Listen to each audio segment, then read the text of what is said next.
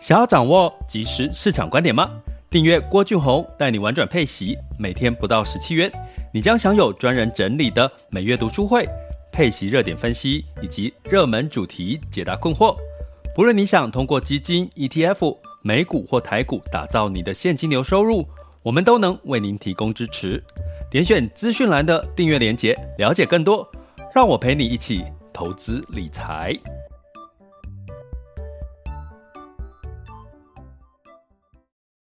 这里是完全配息笔记投资讲白话，一个从投资人角度带你一起掌握全球市场的脉动，分析配息标的、美股、台股、A 港股即时热点，陪伴你不再害怕市场涨跌的风险，一起稳健财富成长。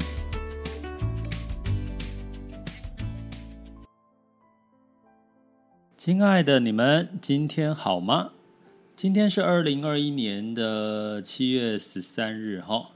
这里是郭俊宏带你玩转配息，陪你一起投资理财。欢迎大家在中午的时光用半小时的时间呢，跟我们现场有在目前有一千九百人一起度过哦这三十分钟。那呃最近呢，我们就是市场应该都让大家是蠢蠢欲动，就觉得哎，好像如果有更多的钱，就想要投入市场哈，不管是从台股哈、美股哈，甚至呃最近呢，今天要跟各位聊聊 A 股这件事情哈。那因为我们其实中午的主题希望带大家去这个投资全世界哈，所以当然我们不会标，就是只集中在所谓的台股。那当大家看看其他的市场，也可以看看，哎，其实有一些市场可能呢，呃，也有一些呃低点哈，有机会这个可以布局的机会，这是我们在中午的这一段时间的一个重点。那我们呢，大概我先讲解一下，我们今天一样分几个阶段哈。那我等一下会先回答一下，在这个大家在这个 Podcast 里面的留言区里面留言的问题哈。那我稍微回答一下之后，就进入到我们的主题。那今天的主题是 A 股降准爆量，创业板呢一度涨超过了上证指数，那到底这是利多还是算涨多？要不要追高呢？我们今天就来聊聊这个话题。那我相信这个话题对，如果你已经持有一段时间的这个中国基金了哈，或者是 ETF，你应该会特别感兴趣，因为。上半年呢，几乎大概在过年前，这个 A 股涨了一波之后，接下来就没有太好的表现。哈，那第二个阶段，我们来聊一聊这个目前的全球市场盘势，轻松聊。那第三个阶段呢，才是我们可以开放这个 Live 直播，大家分享交流问问题的时间。哈，所以目前这个时间呢，就是如果你这个举手发问，哈，基本上不好意思，哈，我不能接，哈，要不然会打断我们的节奏。那举手发问的部分就在你们聊天室的中间，中间的那个呃举手哦，那个手掌按下去就可以发问了哈。所以刚刚有举手的要跟各位先说一下抱歉哈，再忍耐一下，我们稍待一会哈，再来做一个交流分享哈。那在一开始回答问题呢，就是有朋友在这个 Podcast 的留言区问到，就是说，哎，那在欧股啊，或者是在汽车的这个产业要看什么？哈，在欧洲的市场，因为我有提过，欧洲的市场其实这个汽车产业是一个很重要的重点。那其实汽车产业你要看的，其实不外乎是两件事情哈，一个是什么？一个就是在这个汽车的一个销量哈，销量的一个状况嘛哈，一个就是库存哈。那其实今天会讲到 A 股，其实也会讲到，其实在整体的这个 A 股市场有一个板块叫做电动车。那大家知道，其实这个目前锂电池的全世界的龙头哈，就是所谓的宁德时代。它就是 A 股哈，那所以呢，基本上呢，在这个部分呢，其实 A 股其实在电动车这个产业呢，也是在这一两年都是非常吸睛的了哈。所以你只要看到这个特斯拉有一些好的表现，基本上 A 股的这个创业板呢，也呃这个所谓的电动车相关的产业也会表现的不错。那当然，对于这个台股的电动车板块也会相对不错。所以你可以从这个 A 股的电动车的这个产业的状况，也可以来预测一下。在未来的电动车，不管是台股或者是美股，其他的状况可能会，因为它其实是联动的嘛，一个上中下游的一个生产线的一个状况。所以呢，我们今天就要来聊哈，但是欧 A 股欧股的部分呢。如果你要看这个汽车产业，其实就看它的销量就好了。那我有提过，欧股其实是另外一个最重要的题材，是看这个并购的题材哈。可是已经欧股已经低迷了好几几年，应该有十几年了哈。所以这个并购的题材呢，可看看这一两年会不会有发生哈。你只要听到欧股有谁哪一家企业并购哪一家企业，哦代代表那个欧洲的市场其实。它真的是一片这个景气是真的是好的一个状况哈，这也是大家可以去观察的哈。那另外呢，有一些呃，目前我们的这个呃订阅的学员也越来越多了哈，也跟各位聊一下，就是如果你是这个 MixerBox 订阅的学员的话，那就请就是从你的这个通知哈，他们的 Mr. Bus 的通知的 email 里面去点选点选连接来上课。那么一旦有这个新的主题课呢，也会在上架之后马上的通知大家哈，就是呃最新的主题单元，比如说我们这一周呃这一周应该这周或下周之前会上架两个新的主题了啊，其中一个就是优化你的交易技巧的一个一个一个课程哈。那所以呢，其实对于这个订阅制的学员，其实你们可以多多善用。我们有一个叫主题的许愿池哈，你们可以因为每个人的进度不同，每个人的这个投资的经验不太同，你们可以参加订阅之后，善用这个订阅的这个呃许愿池，把你们最近最想要了解或者是想要学习的部分许愿出来，那老师呢就会 像个这个那个老仙子一样哈，就是。尽量的这个满足你们的，呃，健达出奇蛋，好不好？健达出奇蛋可以满足你们一次满足你们多个愿望，好不好？好，所以呢，那如果你要想要加入我们的这个陪伴式投资理财的这个订阅方案的话，你可以呢，就是点我的头像哈，我现在已经换了一个打拳的头像哈，所以我发现那个头像你们看到是在左边，不是右上角。我之前都说右上角，其实是在。左边上面这边哈，你点下去就会看到这个我的一些介绍，然后就可以参考一下这个订阅方案哈，就可以这个支持一下。那好，那我们就直接进入到我们第一个主题哈，A 股的这个降准哦爆量。其实 A 股降准爆量是在七月九号的时候降准的，那个时候本来还想说哇降准了。终于，这个就降准，所谓的他们的降准就是降息了哦。我们现在美这个呃美股都在谈说什么时候要升息哦，其实 A 股是在居然是在降息哦，所以其实这是一个很大的利多哦。所以我那时想说，天啊，A 股难道接下来又有更好的表现吗？结果。降准之后，隔天居然是暴跌哈，然后暴跌之后，我想说死了。如果降准再暴跌，那这个情绪上面的恐慌肯定会带来，如果如果没有止跌的话，肯定会带来一些比较信心崩溃的一个状况。好险好险，在跌了一天，隔天呢就整个就大幅度的。翻涨哦，尤其这个创业板一度昨天是上涨了三个 percent 以上哦，那所以呢，基本上呢，在港股的部分也是一样受惠哦，所以我们今天就来聊聊这件事情，到底它是不是一个机会？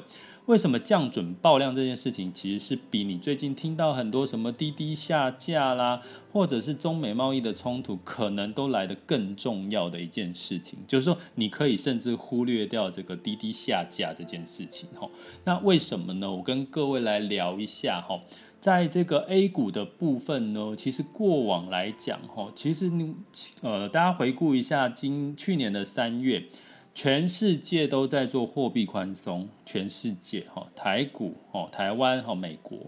唯独有一个地方哦，就是中国，他们其实是在去年的下半年，他们就不再做量化宽松这件事情了。为什么？他们的理由是，他们不搞大水漫灌哦。那所谓的大水漫灌，就是不是大量的撒钱哈。那当然，在他们的评估之下，其实是他们有条件哈，他们是有这样的条件，可以就是不搞大水漫灌哈。那所以呢，在去年的这个下半年，几乎你没有听到 A 股有做任何的这个官方做任何所谓的货币宽松的动作。可是呢，整体的市场来讲的话，你就会看到的是，诶，好像在 A 股的部分呢，就表现的力道没有像美股跟台股这么强哈。那其实这过往的经验，其实它基本面经济的复苏的力道也是有的。举个例来讲，昨天发布最新的这个出口的数据，它的出口数据是比上个月还多。上个月，比如说。呃，上个月是六月嘛，哈，六月成长了大概二十七个 percent。那这个七月份，呃，报报更正了哈，因为它是公布六月的数据，六月份呢是成长了这个三十二个 percent，哈，跟上个月哈六月的往前推的一个月是成长二十七个 percent，又大幅出口增加到这个三十二个 percent，哈，所以这对这个 A 股也是一个大利多，哈，所以基本上呢，在基本面其实情况也是不错的情况下。他突然在最近来一个降准，就是降息，大家都在准备升息，他要降息，其实它其实是一个利多。而且我要跟各位讲的是，在它降准的前几乎前呃五天还是四天，都已经成交量是破万亿的哈，所以万亿是人民币，也就是兆元，然后兆元来计算哈。那过往的经验给各位很直接的判断，A 股的两市成交量，所谓两市就是上证跟深圳指数。它基本上呢，他们有超过万亿以上的成交量，基本上是他们的利多行情哦，就是利利多呃，对，叫多头行情的哈，多头行情。可是呃，多头行情一旦已经发生了好几天了，可是你会看到这个 A 股的市场好像涨涨涨跌跌，好像没有说整个喷发的状况。那原因是什么呢？其实因为在这个这个中国股市里面的 A 股呢，是股民大概散户占了百分之五十。散户占了百分之五十以上哦，以上哦，所以呢，其实这个 A 股的市场的波动很吃这个散户的这个投资的这个的的信心、哈情绪，还有他们的资金。也就是说，如果散户的这个投资的呃金额信心是够的，其实它会拉抬整体的 A 股的表现，因为大家都去买股了哈。那另外一个 A 股很特殊的现象呢，是像我们最近其实我们都在夯所谓的 ETF，我不知道大家现在是投资 ETF 还是基金比较多吼。那现在台湾应该普遍这个趋势都是 ETF 的这个热点吼，就是被大家比较夯的是在在投资 ETF，也不一定啊。等下大家可以来分享一下你现在投资的是 ETF，ETF 还是基金哦。那可是呢，其实在这个呃 A 股的市场，其实它我刚刚讲说百分之五十以上都是散户，所以基本上它很吃什么？机构哦，机构也就是他们的这个呃基金哦，共同基金哦，所以他们的共同基金是比这个 ETF，ETF 在他们那边叫做场内基金哦，场内基金的这个热度是不比这个所谓的共同基金来的夯，所以他在那边呢，其实如果在在那边卖这个基金的的这个投信投顾应该是这个大赚钱吼，所以基本上呢，在这个机构的情况下，再加上在这个 A 股市场的资讯的流通不像这个台湾这么流通，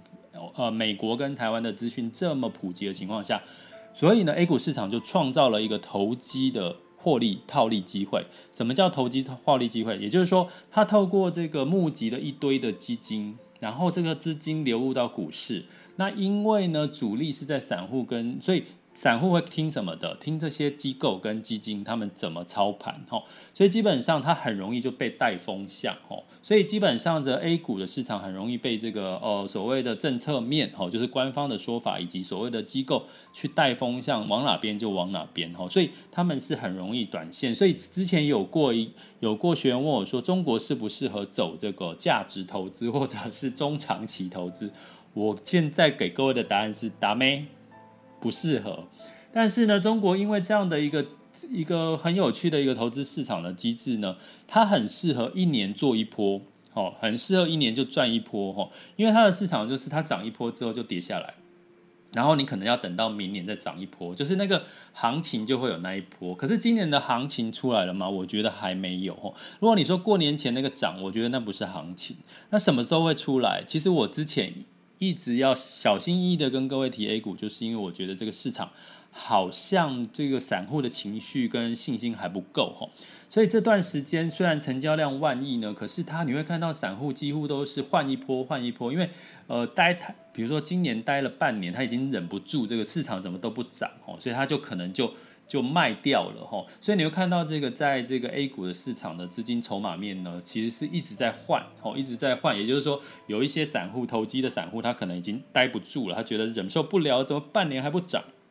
哦，所以呢，他们可能在好不容易呢就涨了一波，他们就赶快卖掉，所以让这个指数呢又压下来了哈。可是经过这么一波的这个上上下下的这个筹码的一个洗盘之后呢，其实你会看到最近的市场，可能我觉得这个筹码已经洗得差不多了，这个感感感觉整体的这个呃支支撑的就万亿，可是它已经不不容易再往下走了哈。那所以呢，再加上这个降准的这个情况，让这个万亿的行情已经持续了好多天哦。那又出现了一个状况吼，就是创业板。哎，大家会觉得到底上证跟创业板差别在哪里？其实上证指数就有点像是，嗯，像我们的呃台湾五十吼，就零零五零吼，你就把它当成就是上，你听到上证指数就是台湾五十零零五零。那创业板是什么呢？创业板你可以把它当成两个板块。虽然有一些专家会说，其实台中国大陆没有科技股吼，可是。我觉得它，我们如果以这个可，我们所谓科技股，就是比较是成长，有一些题材，有一些梦哦，有一些梦的一些板块，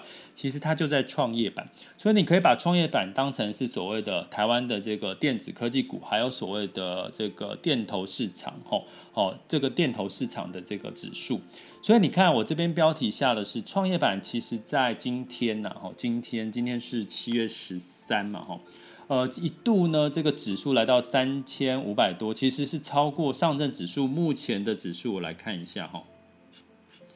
上证指数目前最新的数据是三千五百五十六哈，所以它已经超过一度超过三千五百五十几的这个这个数字，所以你可以想象这个。哎，你去想嘛，那个逻辑就是台湾加权指数，居然这个科技股、哦电子股的这个呃产业的指数，或者是这个电投电投柜台指数呢，居然是高过于这个所谓的这个呃上呃台湾加权指数，或者是零零五零这样子的一个一个望，反而比它高了哈，所以就代表其实真的哈，我跟各位讲的结论就是。其实 A 股哈，A 股其实它的整个热度其实是在创业板哈。可是呢，在如果我们是在台湾投资中国，大部分我们都会投资到的是上证指数为主哈，所以你就会觉得中国表现好像也 so so 而已哈。所以我的我在这个我们的这个呃学员这个订阅学员的专区里面呢，我我教他们的是怎么去挑选。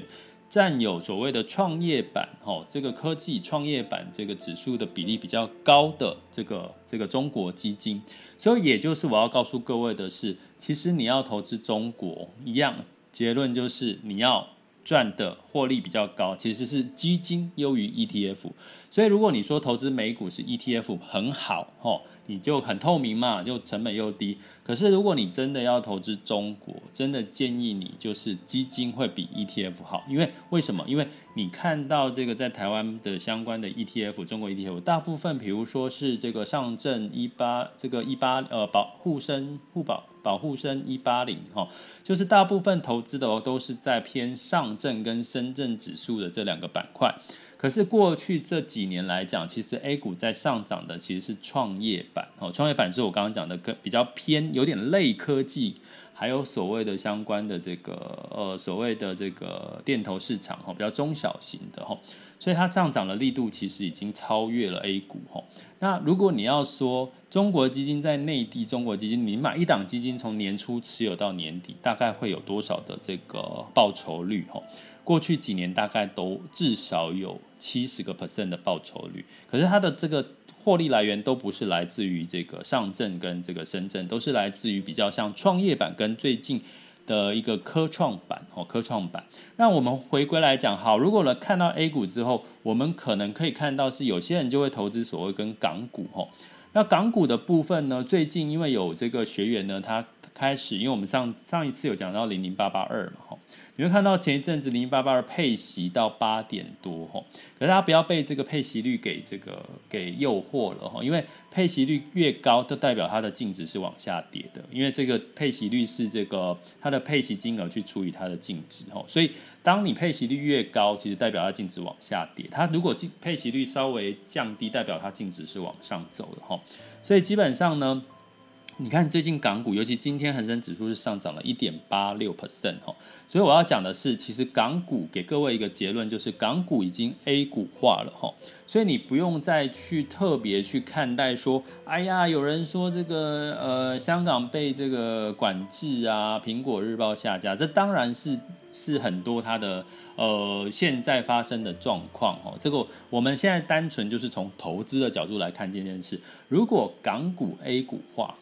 所以代表的是大量的这个资金流入港股，包含在内地的这个这个资金哈，这些散户的资金之外呢，还有什么？大量的这个在中美贸易冲突当中呢，在美国 IPO 的这些中概股都回来了哈，像这个腾讯哈，像这个阿里巴巴哈，像这个呃，像更多的像海底捞哈，大家耳熟能详海底捞，可是大家知道吗？我刚刚讲的腾讯、阿里巴巴、海底捞这些股票，在 A 股都买不到。也就是说，如果你今天是 A 股的投资人的话，你甚至还要把钱汇到香港去投资，才可以买到腾讯、阿里巴巴、百度，还有所谓的这个海底捞。所以呢，这就是港股 A 股化的状况。就是说，其实啊，在这个内地的这些投资人，他们会。很熟悉腾讯嘛，很熟悉这个阿里巴巴，很熟悉这个百度嘛，甚至海底捞连我们都知道。可是呢，很好笑的是，你在 A 股买不到这些股票，你只能在哪里买？你只能在港股买，因为这些这些中概股全部都回到了这个香港发行了哈。所以香港呢就成立，就有一个叫做在去年还去年开始有一个叫做呃香港的恒生科技指数哈。恒生科技指数，比如说小米哦，小米在给 A 股也没有哦，小米在 A 股只有港股才有哦，小米，所以基本上呢，你会看到了很多的这个呃中国的企业都跑到这个港股，大企业哦，都是这些龙头的权值股都跑到港股去，它它的一个指数叫做这个恒生科技指数哦，所以你从这几件事情来看的部分呢，我觉得。长期来讲，吼，你 A 股虽然我们是从这个很多层面管制政治的角度来看，可是我们先撇开这些的话，我们从它的这个所有的这个港股 A 股化，还有所谓的这个呃投资人的这个散户为主，再加上降准的这个题材，吼，其实呢。都让这个这个 A 股呢，其实慢慢的浮现了一些可能的一些机会哈，因为这个我刚刚跟各位讲过去来称这个资金成交量是万万亿元人民币，也就是兆元人民币呢，是他们这个多头行情的一个状况，但是因为他们散户居多，所以。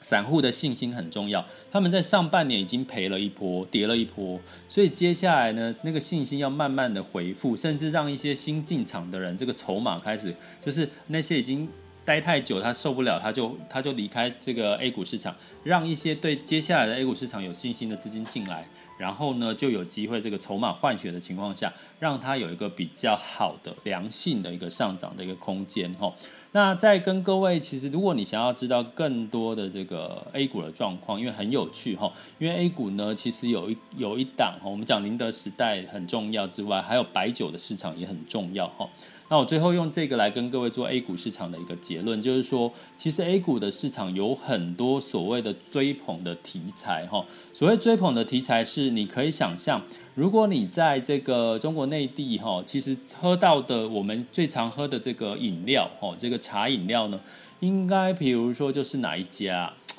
茶汤会吗？就是那些。再高再怎么高档，好啊，最高档应该是那一家什么？有在百货公司开幕？哎，那个家那家，我突然忘记那一家饮料店叫什么？就翰林茶坊之外，还有另茶站，还有另外一家，就是卖很贵一杯饮料，珍珠奶茶要一百多块、两百块那一家。哎，我突然忘记，在百货公司有很多很多的那一家品牌叫什么？等一下大家可以提醒我一下。那在这个中国内地，其实是他们有叫什么奈奈雪的茶哈，奈雪 no 茶哈。还有另外一个茶类的饮料，他们的一杯饮料早在几年前就是卖一杯大概一百多块的台币哈，他们现在也已经这个 IPO 了哈，所以你很难想象，连这个茶饮料哈，一百一杯哦，一百多块两百块，在几年前两三年前呢，就已经是大量的排队哦，排队排到那个你可能要等一个小时，真的我等过哦，一个小时四十分钟到一个小时，你才可以拿到那杯茶哦，他们是热到这个状况哈。那另外一个就是所谓的像贵州茅台白酒哦，那他们白酒其实比这个呃，我印象中没错的话，是比高粱的这个酒精浓度来的低一点哦，但是也是很纯，其实还蛮香蛮好喝的。贵州茅台它居然一瓶的这个贵州茅台，它可以哄抬价格，哄抬到一万多块的这个台币。为什么？因为在这个中国有一个叫送礼行情哦，大家也都也知道嘛，像这个过年过节、中秋什么的，他们送礼，他们他们送的礼呢，你如果送一瓶高粱，可能他们会觉得那只是很普通的一个礼品。可是如果你送一个大概两千多块人民币的这个贵州茅台，哦，那可能就是礼轻情意重哦，那个身份地位的象征是非常不得了。所以为什么贵州茅台的这个股，它现在是这个算是这个呃 A 股的一个股王？其实它背后有很多它的一个文化的因素，其实很有趣哈。如果大家有兴趣的话，我们未来还会再多多来聊一下这个中国 A 股。你看内，我们从里面看，我们要从不要从外面看，我们从里面去看一些状况，你就大概知道怎么去投资。所以给各位一个一个结论，就是说，其实如果你要考虑投资 A 股的话，当然我还是建议风险考量可以分批的进场。第二个呢，基金会比 ETF 的表现来得好，因为他们是散户跟机构比多比较多的一个消息面吼，所以主动式的基金的表现可能会比这个 E ETF 来得好。另外一个呢，就是降准这个成交量吼，就是万亿以上，然后对照所谓的人民币的这个汇率，如果升值的的话呢，相对来讲，也外资个的流入的状况也会这个也是另外一个利多吼。所以以上的这个嗯资讯呢，就提供给各位参考喽。接下来进入到二零二零年的七月十三日全球市场盘势轻松聊。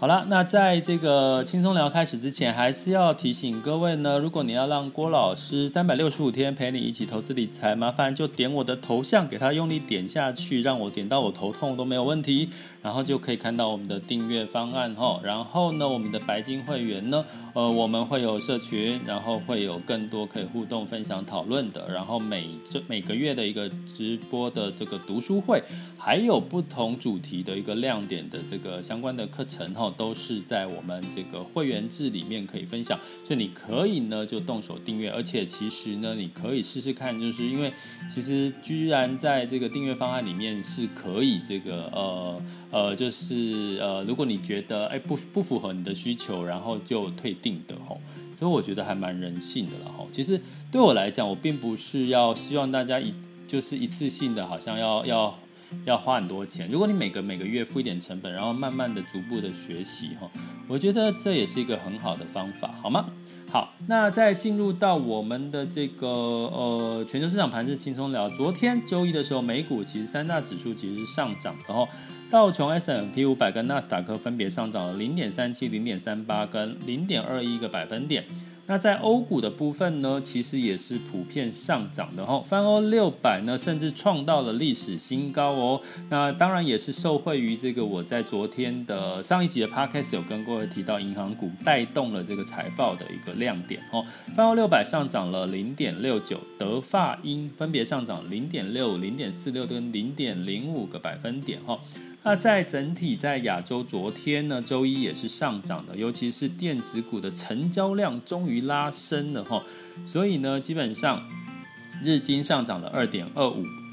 台湾加权指数上涨零点八七，A 股的创业板昨天上涨了三点六八哈，那恒生指数上涨零点六五，那我们接下来呢，来看一下今天的现在时间是十二点二十七分。目前的这个台湾加权指数是上涨了七十五点，上涨零点四二哈。不过值得留意的是，台积电哈上涨了十三块钱，来到六百零六，上涨了二点一九 percent。其实台积电大家就知道为什么我每次都报台积电。其实你知道我讲台积电的时候，它是龙头，它龙头就会带动其他的电子半导体的一个上涨的一个一个力道哦。那恒生指数今天也很厉害，上涨了一点八六个百分点哦。那这个上证指数呢，三千五百五十六，给各位一个数字，三千六其实是它一个比较好的一个过去很多。多很多的这个散户被套牢的上证指数就是在三千六左右哈，目前三千五百五十六哈，那这个深圳指数是小跌了零点一八九哈，那日经指数跟南韩指数也分别上涨了零点五六跟零点七四，目前的时间是十二点二十八分。那在能源的部分呢，在布兰特原油是下跌了零点五 percent，来到七十五点一六美元每桶哦。那当然是原因是这个 Delta 病毒的传播，大家还是会担心哦，会影响到这个全球对原油的需求了。那我觉得这就是一个说法而已啦，大家听听哈。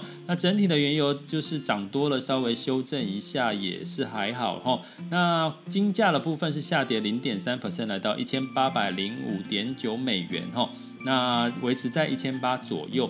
那美元呢？其实小小的稍微收跌了一点点哈，呃，小涨，抱歉更正哈。周一其实小涨哈，美元指数来到九十二点二二哦。不过值得留意的是，美元兑换台币是来到二十八点零八哈，还是维持在二十八块以上了。它值得留意的是什么？美元兑换人民币，呼吁呼吁今天的主题是六点四七五五哦。其实人民币是小涨啊，是小涨，你可能看不出来，因为我昨天也是报六十六点四七多。可是过去呢，大概在比较好的时候是在，你可以看到它如果是在六点四三，甚至是六点三七哈美元兑人民币，其实呢就代表更多的资金流入到这个 A 股的市场哦。其实你可以用这样的一个角度去看哈。所以呢，我们其实呢有一些学员会说，哎，老师怎么说的？好像投资的这个市场讲的好像很简单哦。其实因为我是用各位各位投资人的一个角度去看待这个市场的分析，我不是用。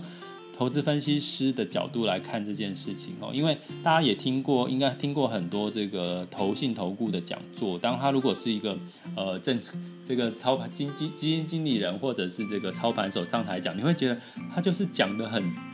很这个技术面很很多的专有术语哦，会让人家听不懂哦。所以我试图的把这些市场上面的资讯用一些很白话的方式，用我们投资人的角度哈，因为因为我本身也是投资人哈的角度来看待这个市场，希望让你们可以更开更快的进入状况。所以如果你是这个投资小白的话，多听几次哈，我想讲一个广告词叫多听多健康，是不是有个多喝多健康啊？多听哈就会多健康，好不好？那我们现场呢，目前有两千九百人哦，那这个有没有人要分享交流提问？的，我们就进入到第三个阶段喽。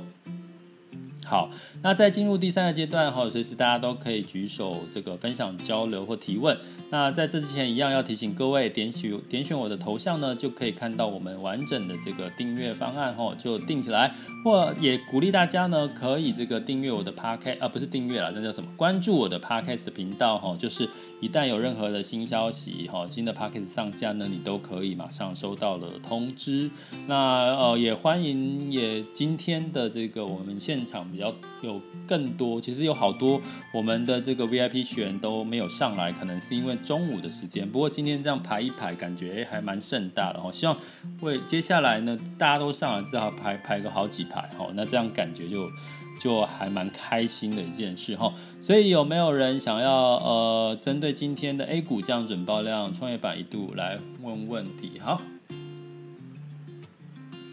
好，来，Eason，你在线上了。喂，喂，老师你好。嘿，hey, 你好。呃呃，老师，那个我我刚刚有点不大懂，就是你刚刚是有讲到航运跌的问题，因为因为最近航运跌的好严重，我我是没有买，可是我就是好奇。哎，没有哎，我刚刚没有讲到航运，不过我是可以听到石油。我刚刚讲油价，油价的部分，对，我刚刚是在讲油价。那航运的部分，可是其实航运应该，我如果你是在呃，我之前有在群里面，或者是在 Podcast，或者是应该有讲到，其实有有老师你有提到，航运它有点价量。就是它的价往上，可是它的量是缩的，量量一直在缩的，对，所以价涨量缩嘛，所以它早晚就是会支撑不住，就是有点空啦，所以早晚要跌。那基本上资金嘛，资金的资金的流向就是它不是，